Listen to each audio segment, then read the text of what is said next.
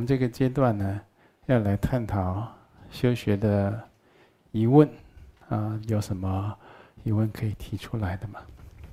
上师阿弥陀佛。阿弥陀佛。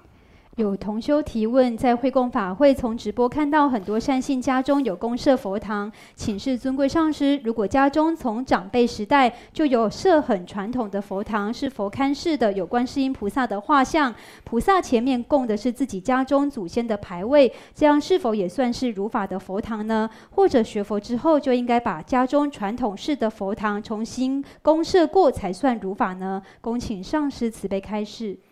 好，那家中啊有这个比较传统、比较古老的佛堂啊，很幸运的事情啊。那就是我们的长辈、好祖辈，他就有拜佛，那甚至有供佛学佛了。我们长辈都没有拜佛学佛，都没有供养三宝，也就都没有修积这种福德，没有结上这种圣缘。那我们的做子孙的现在啊，大概没那么好的光景，没有这么样的许许多多的福德因缘。有的时候是我们长辈啊、祖辈积累下来的这些福德因缘，啊，积福给子孙。那所以呢，这是非常珍贵的。那要不要就去把它改成比较现代感的佛堂啊？或者就是比较合你自己现在在学佛啊，合乎你心意的佛堂。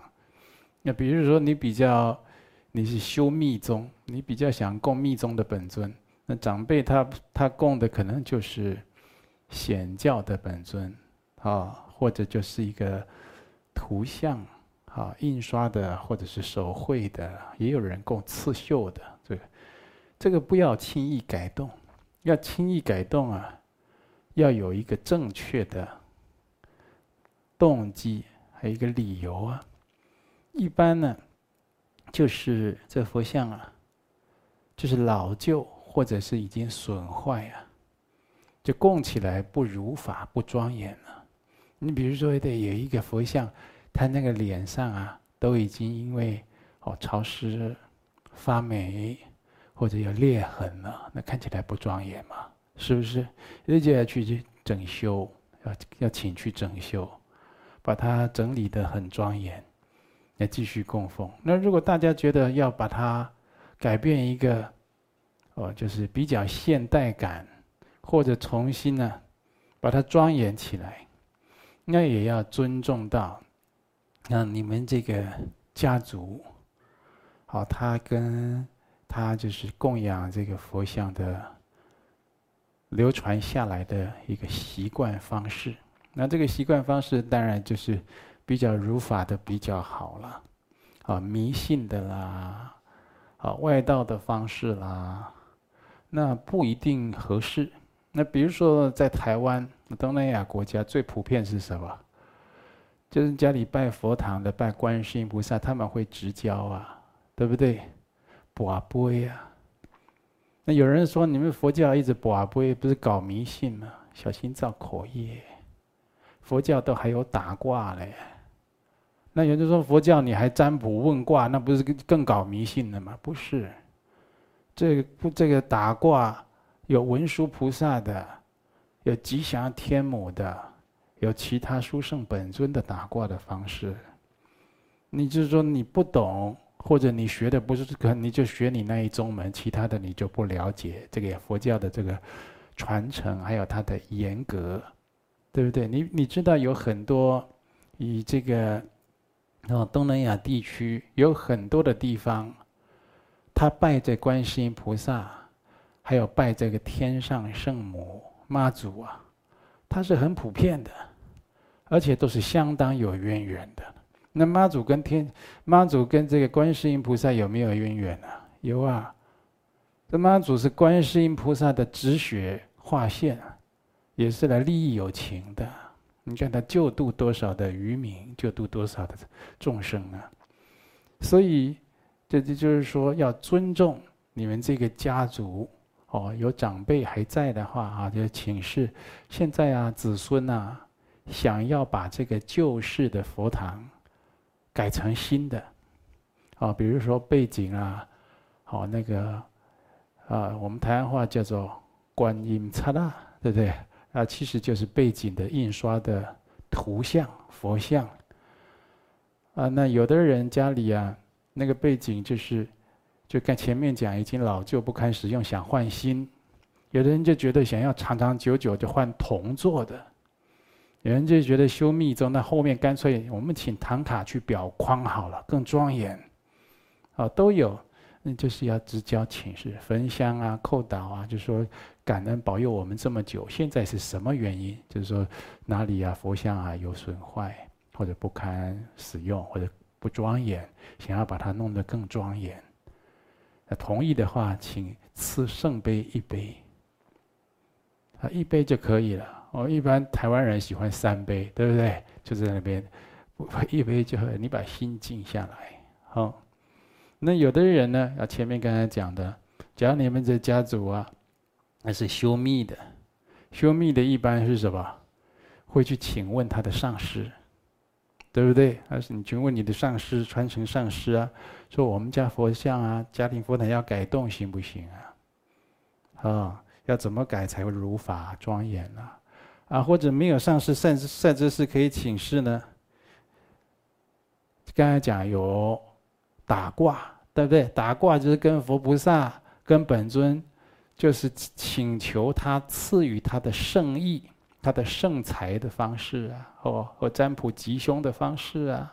还有一种就是祈请本尊啊，就祈请佛菩萨予以。赐予这个征兆来指示，梦兆啊，在梦境之中啊，啊或者现现实生活中，他就有办法让你明白他的意思如何，或者他就，你看我们的皈依总结与别界也也讲到啊，常要就常常啊，就是要随顺三宝的加持引导，对不对？三宝他会加持你，引导你的，有很多的缘境，有的时候就是。突然你读经的时候，突然读到哪一页，哎，那好像就是最近的问题，这一页就给你回答了。有的时候来一位法师，那位法师跟你微微笑，跟你打招呼，讲一句话，哎，那刚好就把你最近的答案给你了。有各种方式来加持引导你。那有的佛菩萨啦，哦，在这个佛经中啊现好像，对不对？哦，或者就是梦境中啊给予指引，或者护法神来指引。那就在这个。藏传佛教有大的寺庙，哦，或者大的事情啊，都会请比较好高层级的护法神，啊，空行护法啦，来给予指示。呃，比如说是专门护持这个金刚圣密教的吉祥天母，哦，或者是有很多特殊的这些护法神，哦。共同的、不共的护法神，各个传承不共的都有。啊，他来给你指示。那我们家庭佛堂应该不还不用到这一步，除非你那家庭佛佛堂啊，哦，有承袭着很就是很殊胜的佛行事业，那家庭佛堂对有很多的自利利他在兴办，哦，在显化了。那当然也是有，那地方大小在其次，但是呢，他的功德力很强，也有这样的。哦，我也见过这样的，呃，这个，所以就是第一个要尊重，就是你所供奉的对境，它的圣财如何，它的圣意为何？你家如果是也有家里拜佛像啊，道教啊、神明啊一起拜，对不对？民间信仰的神祇一起拜，对不对？就有的时候你说啊。全部都拜佛教的本尊，那岂不是就是很如法吗？对不对？是很如法。但是这个家里如果有老年人或其他呢，对这个佛教信仰他不是很深入，他还对这个其他的神圣，哦，就是就是特别的有恭敬心呐、啊，或者觉得特别的有感应啊。哦，刚才有讲到。有拜天上圣母妈祖的，对不对？也有人拜这个关公，哦，也有人关拜这个，哦，玄天上帝啊，很多嘛，对不对？那你就是为了拜佛，就把他的这个神神像啊，就硬生生的把他请走了，他会伤心的，他会伤心的。而且，如果这一尊神像在这个家族已经保佑子孙，有的是保佑了一代、两代、三代的人了，对不对？那也就是就是我们蒙受这种恩德已经很久了，你都没有请示他的圣意为何，就把他请走，有的时候有点忘恩负义，好，不懂得，就不知恩，当然就不懂得。感恩报恩呢，这都不像是学佛的人。你看这学佛的人，我这个显宗也好，密宗也好，哦，有一些这个护法神，他也是天尊，他是天神，他甚至是地奇啊，对不对？那我们也是非常的敬重他。为什么？因为他来拥护佛行事业，他来护佑行者。你看我们会供的时候，这一下师的时候。还有才供这个大力鬼神，哦，还有很多的这个鬼神众等等的，啊，去供施他们。为什么？因为他们来拥护佛法。很多同学，你这个交通啦、出入平安啦，大事化小，小事化无，很多都是他们努力的，你晓得吗？哦，所以啊，就是第一个，我们供奉的对境要很清楚他的圣意，他他指示。第二个呢，家里啊。这个长辈尊长的意思为何？要跟他，要跟他沟通啊！这有一家之主啊，或者这个家里老人家当初这个佛堂也好，或者有供神明的神明厅也好，是他设的啦。你要跟他沟通啊！现在我们要改成什么样的？好，比较好整理，那更庄严啊！那他有同意，那也很好，这合乎伦理，对不对？那再来呢，就是全家人啊，如果有共识，嗯，最吉祥啊，最圆满了。一家如果五口人，这五口人大家都都觉得好，我们佛堂都改成什么样子就好。中尊供什么，那旁边供什么，那这护法供哪一尊？啊，要不要供财神？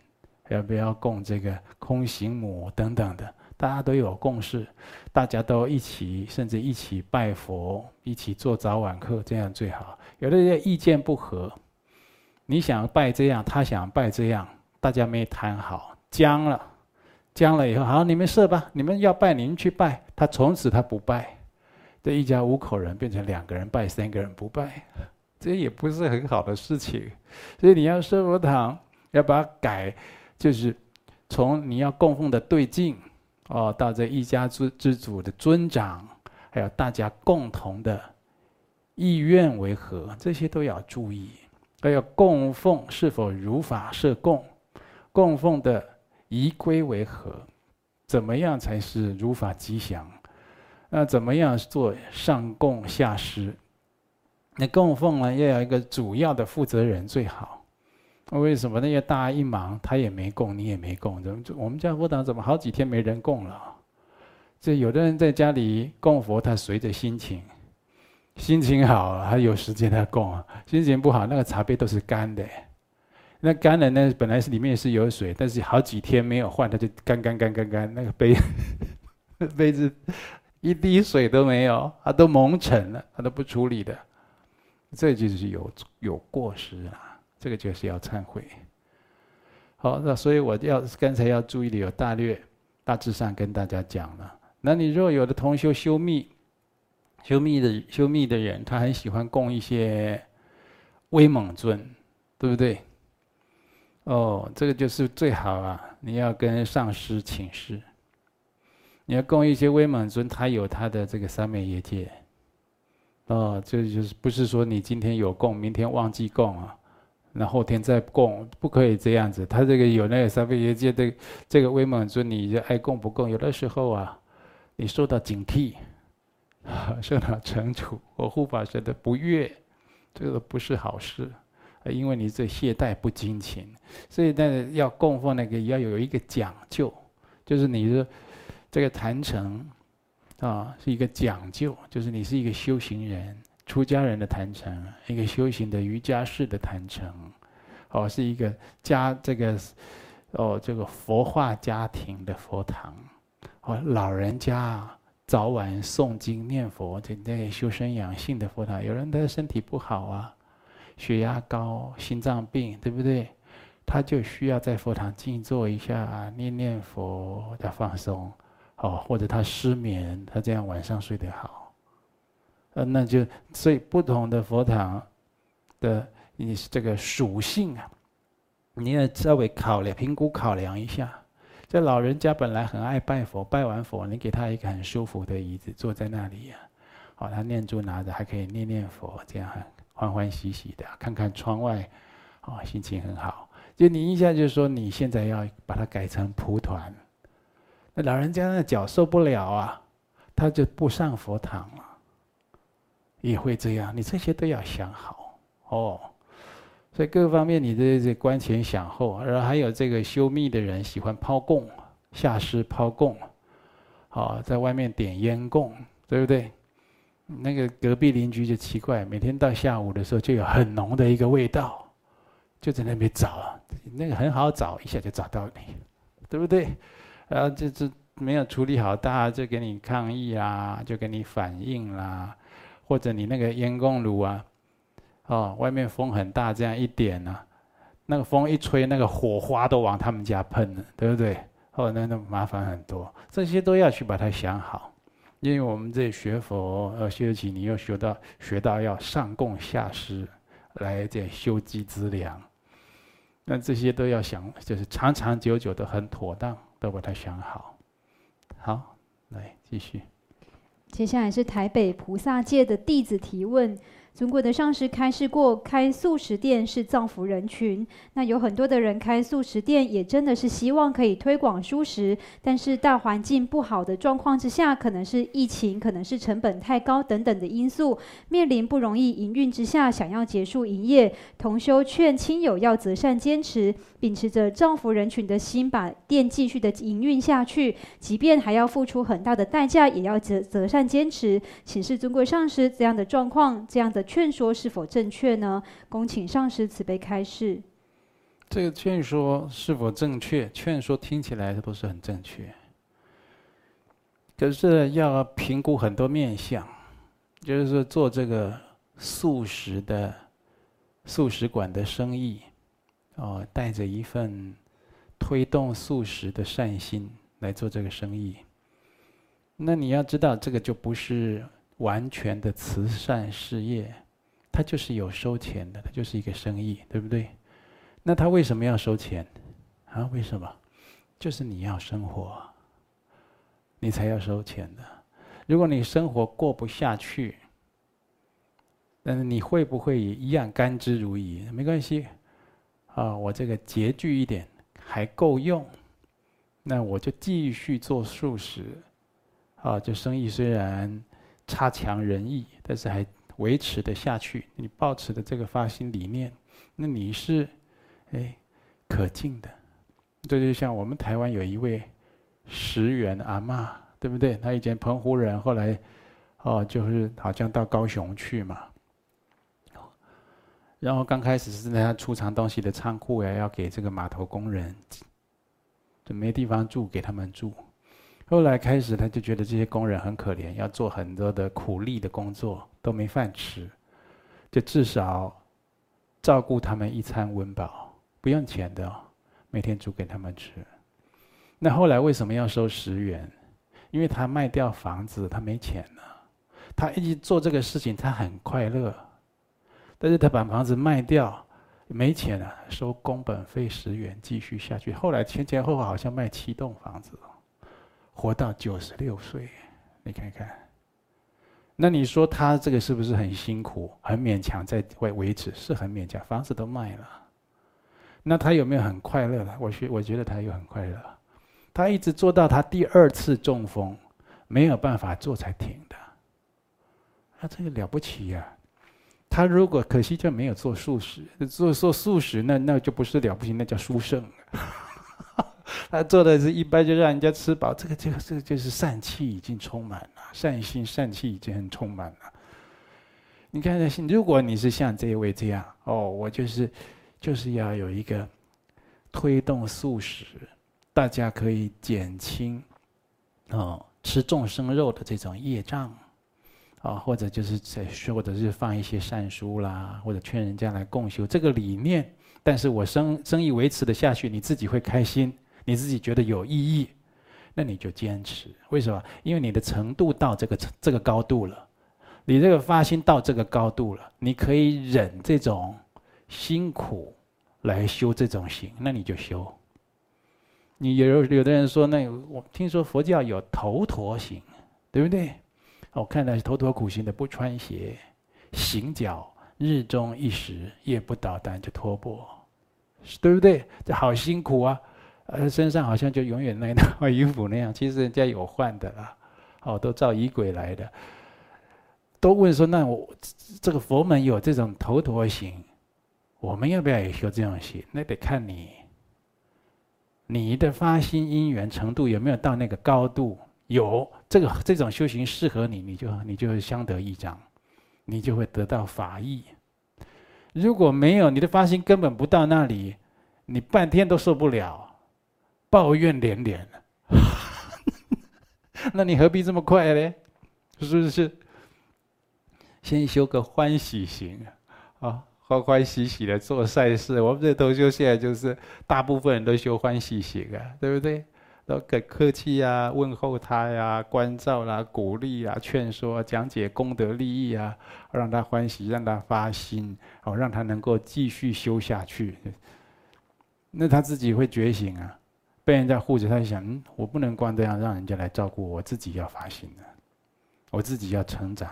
或我要来承担，我要来照顾别人呢，是不是？他自己有有有有这样的一个啊改变提升，那就很好。所以你说那个素素食馆的生意这样，要不要继续下去？我这样劝对不对？也要评估很多状况。呃，如果他一直做这素食馆撑不下去了，自己也很不开心。甚至产生很多疑惑，奇怪啊！啊，我不是在做善事吗？为什么手头这么紧？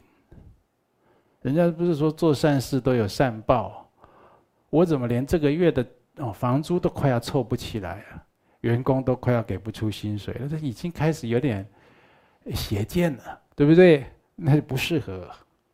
你就他现在没有那种各项的因缘不具足修这种善行啊。对不对？就是说，各项因缘要具足，你才能去做做某某种善事啊！你刚才讲那个十元阿妈，谁几个人能像他这样？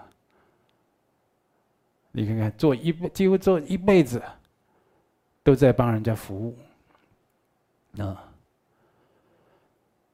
所以我这样讲应该就很清楚，你自己看看自己有没有那个发心，有没有那种欢喜心。哦，要要不要为这个吃素的人，哦，或者为自己修积福德，啊，会不会太勉强？会不会你一家人就靠你的收入？可是你又有这个理念，达到这个家人都没有收收入，理念好像也进行的不会长久，这你就要调整哦，不是一意孤行继续做下去哦。